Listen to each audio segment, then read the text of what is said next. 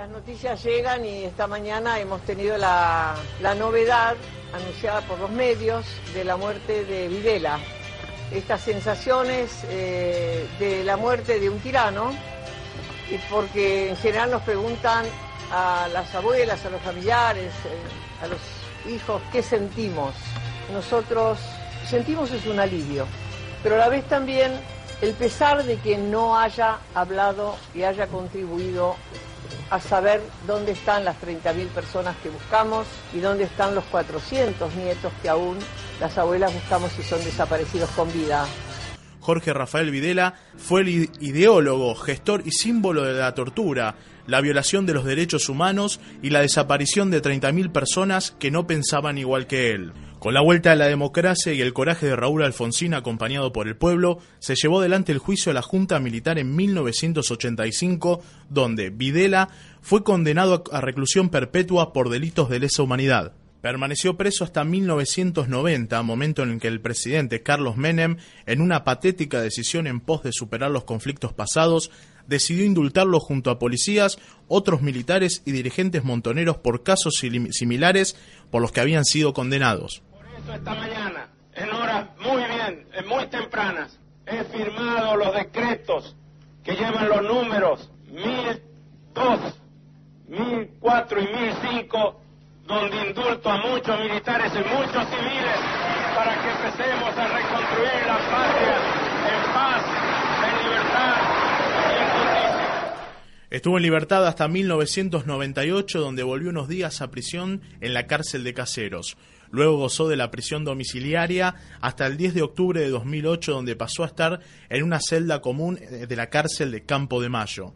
El 5 de julio del año pasado fue condenado nuevamente a 50 años por el robo de bebés. Falleció el viernes pasado en una celda de la cárcel de Marcos Paz.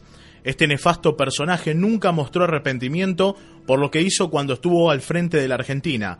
Y si bien se llevó consigo un sinfín de secretos, hay que destacar que murió condenado y encarcelado en democracia.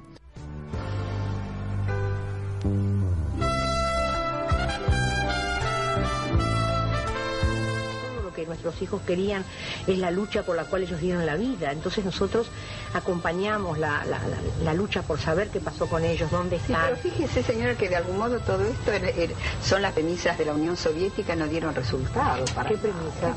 Y todas estas, de, del pueblo, de la lucha, de una igualdad de clases, y sin embargo se fueron empobreciendo. Y, bueno, y es abierto que yo soy una mujer democrática, que lo único que me gusta es la democracia. La Pared, los lunes de 19 a 20 por Radio Ether.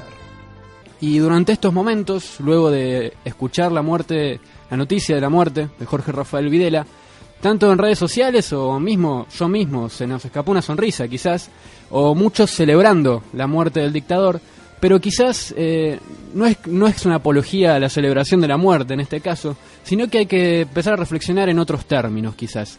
Hay grupos que también reflexionan en este sentido, grupos sociales y que están en contra de los reclamos de justicia, grupos que planteaban que en los 70 lo que había era una guerra, grupos como el encabezado por Cecilia Pando y que de alguna manera pensar en la celebración de una muerte nos pone en un sentido en ese lugar. Y de todas maneras me parece que no hay que pensar en términos de muerte, sino que hay que pensar en qué términos Videla no se terminó de morir porque en cada palo que se le da a un trabajador del Borda, en cada palo a un indígena de la comunidad Cuom, todavía hay un poquito de Videla.